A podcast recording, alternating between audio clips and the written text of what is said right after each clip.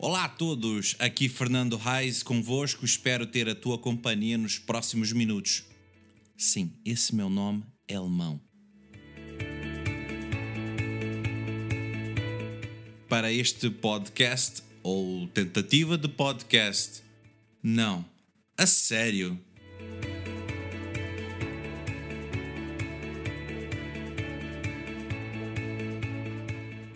Hoje, 12 de dezembro, vou conversar um pouco com Samuel Paulo. Até já!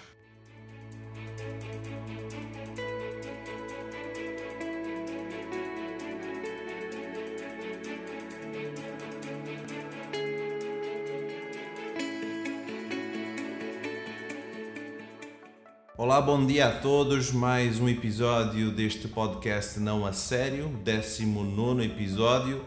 E hoje eu estou aqui com The Special One, o Samuel Paulo, o único. Bom dia. Bom dia, Fernando. É realmente uma alegria também estar contigo e com todos aqueles que nos estão a escutar nesta manhã. Espero que realmente a nossa conversa saia bem. Ok, certamente Samuel, um homem com experiências a partilhar, não, sem dúvida, e vamos ouvir algumas delas neste episódio. Uh, bom, a gente vai tentar aqui dividir uh, nossa conversa em blocos, não é? Para facilitar quem nos ouve. O grande, o grande bloco disto seria assim: o Samuel Paulo antes de Deus, de ter Deus na sua vida e depois. Não é? E aí a gente pode ver algumas situações.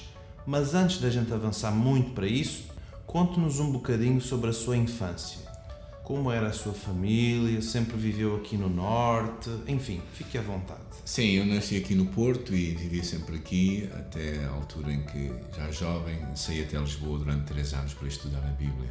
Mas os meus episódios todos de infância foram aqui no Porto, na cidade do Porto, junto à praia, ali em Aldoar. A minha família era uma família típica, normal, cinco pessoas, cinco filhos, cinco irmãos. Uau! e uh, tínhamos os meus pais uh, também são aqui já viviam aqui no Porto há uns anos conheceram-se já nasci um pouco fora de tempo com a minha mãe tinha 40 anos e por isso eu vim mudar um pouco a, a rotina deles não é? e ao crescer ali no Porto ali perto em Aldoar eu experimentei o que todas as crianças experimentavam naquela altura os amigos idas à praia. Isso foi um pouco da minha meninice, de andarmos na rua, íamos até aos quintais roubar fruta, tínhamos aquelas máximas que roubar para comer não era pecado, então isso foi um pouco da minha experiência, não é? Numa escola primária, perto de casa, andar a apanhar pássaros, e por isso foi assim que eu fui crescendo como uma criança perfeitamente normal, uma família uh, pobre, mas vivemos bem, graças a Deus. Tivemos uh, senti que realmente foi, era um ambiente de amizade, com muitos amigos que eu tinha. Então era o típico de, de uma criança da, da grande cidade do Porto, em que podíamos brincar na rua naquela altura, sem grandes constrangimentos. Ok, gostei muito dessa da fruta da panha. Não faz mal a ninguém, vai crescer novamente. Sim, sim, sim. Olha, e, e, tá, e como é que foi a tua adolescência? Okay? Quando entraste, aquele período dos adolescentes, Sim. tiveste algumas experiências curiosas? Lembras-te? É. Ou queres falar de maneira geral também? É, pronto, quer dizer, eu, eu tive uma vida muito ocupada desde pequeno. É? Eu, quando depois, aos meus 15 anos, decidi ir trabalhar e estudar ao mesmo tempo. É? Então era uma rotina muito pesada. Apanhava 12 autocarros por dia ia estudar e trabalhava e estudava. Não é? Saía de casa às 7 da manhã, 7 e um quarto, e chegava a casa às 11 e meia da noite. Isso cinco dias por semana. Então foi uma rotina que começou a ser pesada para mim. Não é? E isso causou algumas perturbações na minha vida, na minha, na minha próprias emoções, nos meus sentimentos. Tive aí algumas crises uh, típicas, talvez adolescente questionando muitas coisas que até então acreditava, como Deus. Foi aí que tive realmente talvez o meu reencontro com Deus, é? porque ainda que eu aos 7, 8 anos de idade tivesse tido um episódio no qual eu compreendi que Deus me amava profundamente, que Ele era o meu Salvador, que Cristo morreu em meu lugar, foi mais à frente que eu vim realmente experimentar isso de uma forma diferente lutando com os meus próprios pensamentos, estava naquela altura a estudar histórico-filosóficas, estudando o pensamento de Descartes, de Kant, de Nietzsche. Uh, e claro, tudo isso questionando a minha própria fé, não é? Então, e curioso foi que. E eras adolescente. Sim, não é? Mais adolescente. era adolescente, era, tinha 15, 16 anos, não é? Mas claro, as responsabilidades também eram muitas, eu tinha que trabalhar todos os dias, tinha que estudar. Ao fim de semana trabalhava na igreja, como professor de escola dominical. E todas essas, isso foi avolumando-se em mim, não é? Esses questionamentos todos. E até pensei, eh, numa dada altura, eh, comecei a ficar tão angustiado, angustiado, que até pensei em terminar com a minha vida. O mais curioso é que isso aconteceu precisamente a, a 200 metros onde estamos agora a falar, numa linha de comboio aqui em frente. Aqui. então foi das coisas que eu sempre me lembro, não é? Nunca imaginava que um dia mais à frente viria parar esta cidade de Hermesinde e estaria com uma igreja aqui mesmo pertinho do lugar onde eu pensei em terminar com a minha vida. Ah, só Deus consegue fazer histórias assim, não é? Mas foi um tempo muito difícil para mim. Eu acho que também se deu muito a muita responsabilidade e muito peso no, no horário, não é? E um cansaço muito grande que levou a um esgotamento. É? Sentia a cabeça vazia. E nessa altura foi um tempo muito complicado para mim, com muitas dificuldades para fazer amizades profundas, questionando tudo e todos, a minha própria relação familiar com os meus pais, se era ou não era amado por eles. E com todos aqueles questionamentos também vinha dos meus próprios estudos, não é? Será que isto de Deus é real ou será que é uma história, um conto de fadas?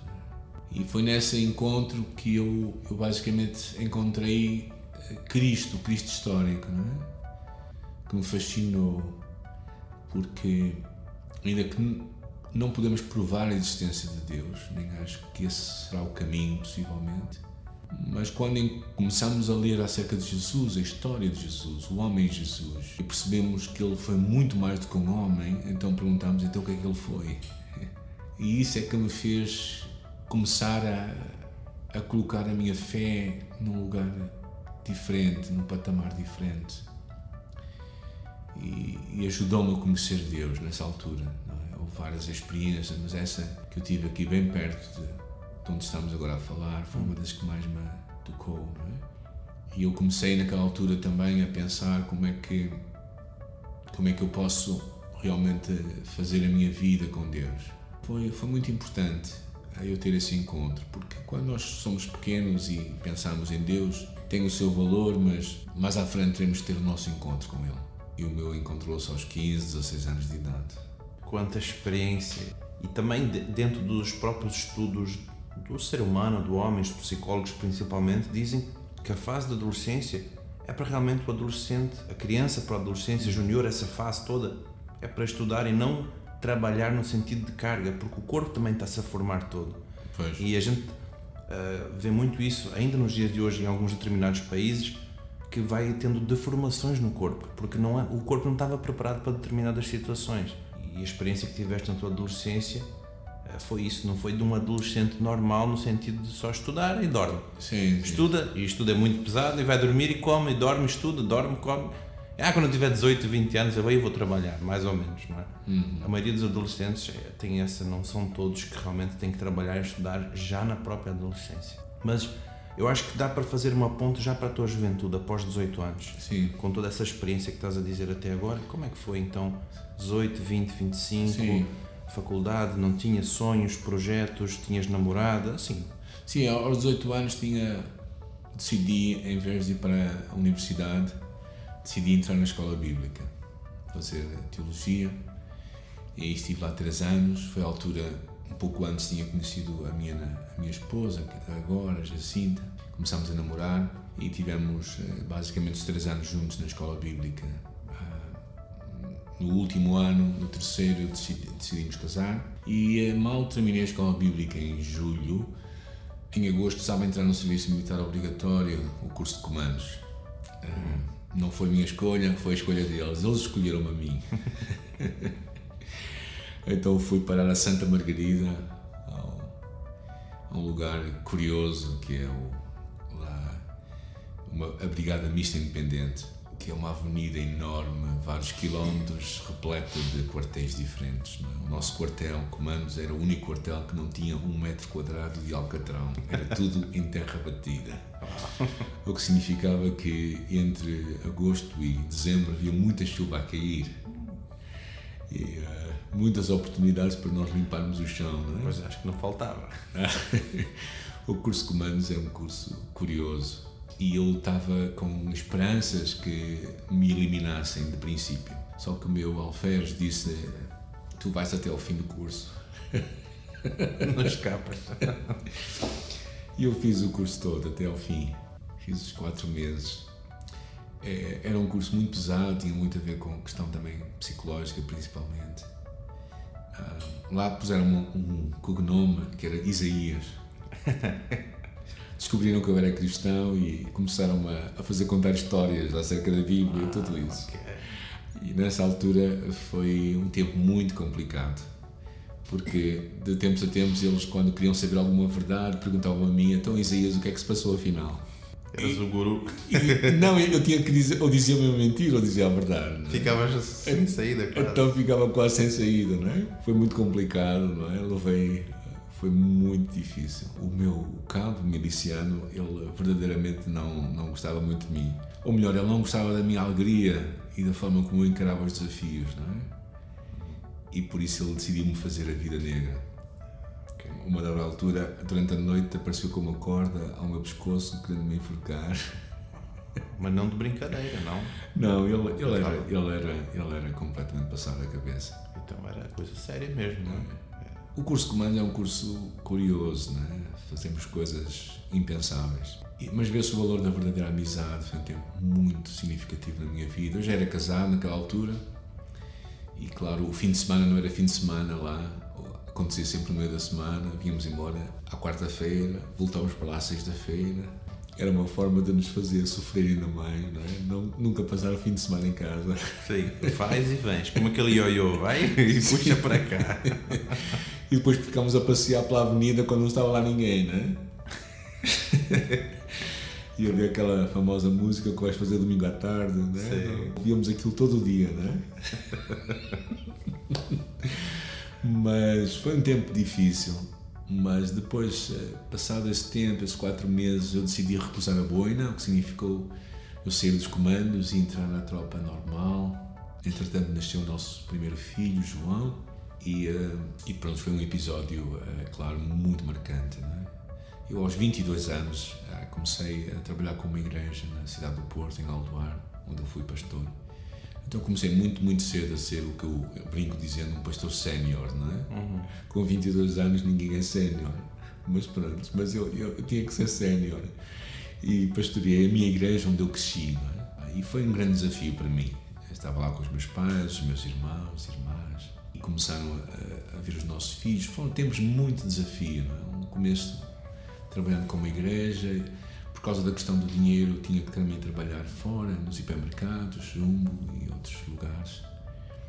Mas começamos a aprender a, a conhecer a Deus de uma forma diferente também, não é? Como família. Depois tivemos mais dois filhos, por isso aos 25 anos. Sim, aos 25 anos eu era, 26, 27 anos eu era pai de três filhos já, não é? Uau, com 27. Então foi assim uma, uma fase interessante da nossa vida, mas depois louvamos a Deus por vê-los crescer e, e, os desafios que eles tiveram.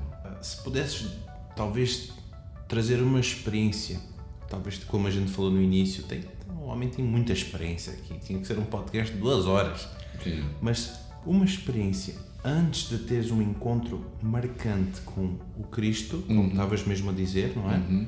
E depois, uma coisa marcante, talvez do comboio Talvez seria Sim. essa, não sei que tenha mais umas em, tenhas mais umas em, na tua mente. E depois também uma coisa extremamente marcante, que como se fosse, não posso provar Deus, mas por causa disto que eu vivi, várias experiências, mas isto aqui para mim foi uau. Talvez uma das coisas interessantes para mim foi um sonho que eu tive, não é? Um sonho uh, numa desses episódios de roubar fruta e ou então uh, as espigas, não é? Eu estava a correr, naquele sonho, estava a correr e a fugir, não é? E o lavrador vinha atrás de mim.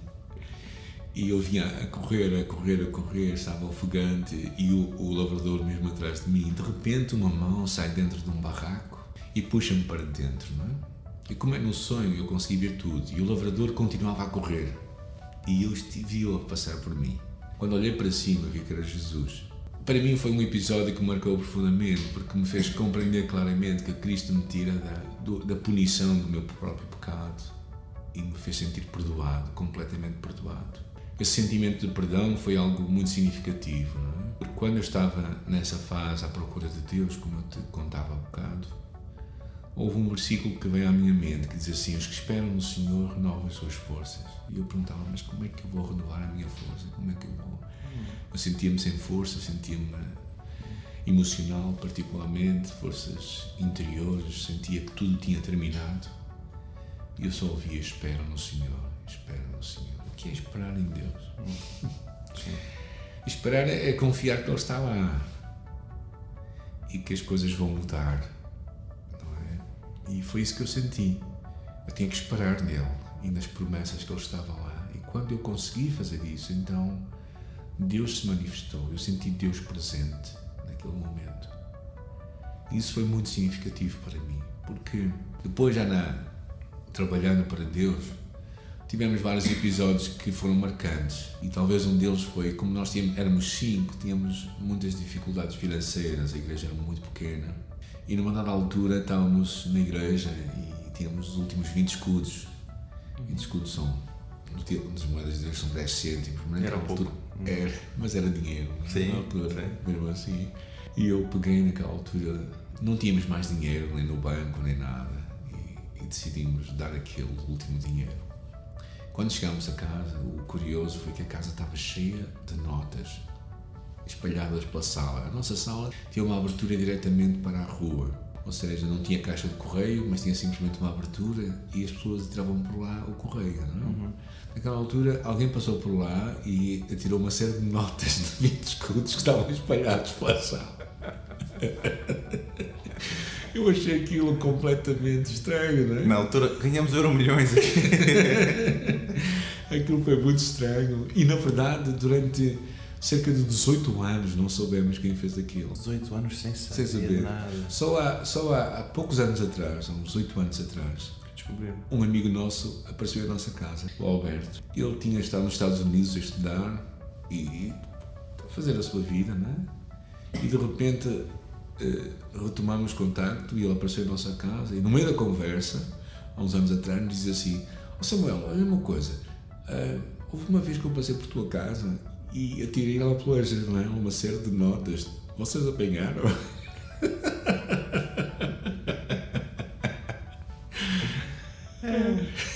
coisas, coisas experimentamos histórias assim muito interessantes, não é? Que não percebes no momento, sim, mas sabes que, uau, isto aqui não tem como te explicar claro, humanamente. Claro, mas claro. depois Deus é tão sim, extraordinário. É, é? que até nos faz conhecer, reconhecer as pessoas que fizeram isso, não é? Mas na verdade eu até pensei que se calhar não queria conhecer quem fez aquilo, mas foi um acaso que ele me disse. Então eu louvo a Deus por esses episódios porque mostram, na verdade, que Ele está atento à nossa vida, não é? Exato nós não passamos ao lado da sua história e que nós somos alvo da sua atenção particular e única. Exato. Bom, e agora, claro, como o nosso podcast já está aí para o fim, mas antes de nós efetivamente encerrarmos, Samuel, o que é que poderias deixar de palavras, mensagens para quem nos ouve, para os jovens, para os adultos, enfim, mas mais para a juventude, porque acho que é onde a gente decide, decide ou não fazer alguma coisa da vida, enfim, mas fica à vontade. O que é que gostarias de dizer ao pessoal? Pronto, eu tive três filhos rapazes, não é? O mais novo tem agora 26 anos. Eu acho que um dos desafios maiores que existem, todos eles muito diferentes, eh, acho que o importante é cada um deles ter encontrado aquilo que acham que devem fazer na vida e ter um propósito na vida deles todos eles são muito diferentes, dispares interesses. O João é o mais musical de todos, a nível de instrumento, eh, gosta de tocar, uhum. engenheiro civil, agora está a dirigir uma equipa. Eh, o segundo é, é informático, é, trabalha na área da programação, mais ligado às ciências. E o terceiro era aquele que não gostava de estudar. Todos os dias era um desafio para que ele estudasse, contava os dias até terminar os dias da escola. E entretanto, o Daniel, o último, encontrou a, a sua, a sua motivação, não é? E de repente, de repente decidiu voar até Londres e fazer teatro musical. Agora trabalha no teatro em Lisboa. Wow. E para mim é sinal de que todos têm um lugar uh, neste mundo. Todo o ser humano deve encontrar o seu propósito na sua vida. E enquanto se é jovem, é a altura certa também para, não, para que os estragos não se evolumem, para que os prejuízos não sejam cada vez maiores então, independentemente das circunstâncias em que tu estás ou das capacidades que tu tens, ah, Deus te vai ajudar a encontrar um propósito na tua vida. E o mais importante é tu encontrares quanto antes e viveres em paz com isso. Não tens que repetir a história de ninguém, tens que ser tu mesmo. E quando tu és tu mesmo, não é? tu vais encontrar aquilo que te vai apaixonar e vai te fazer, ah, fazer crescer e encontrar significado, não é? Eu espero que tu possas fazê-lo, não é? E quanto antes melhor, porque quanto antes mais mais cedo nós encontrarmos melhor, porque mais depressa vamos alinhar a nossa vida, não é? Porque eu penso que é um dos grandes desafios da nossa geração de hoje, mais jovem, é realmente encontrar um propósito, um significado e um caminho. E certamente o mundo, ah, tu podes encontrar esse caminho onde Deus te mandar, onde tu te sintas apaixonado, onde isso mover o teu coração. Por isso, esse é o meu desafio para ti, que tu encontres um propósito. Isso, exato, concordo contigo.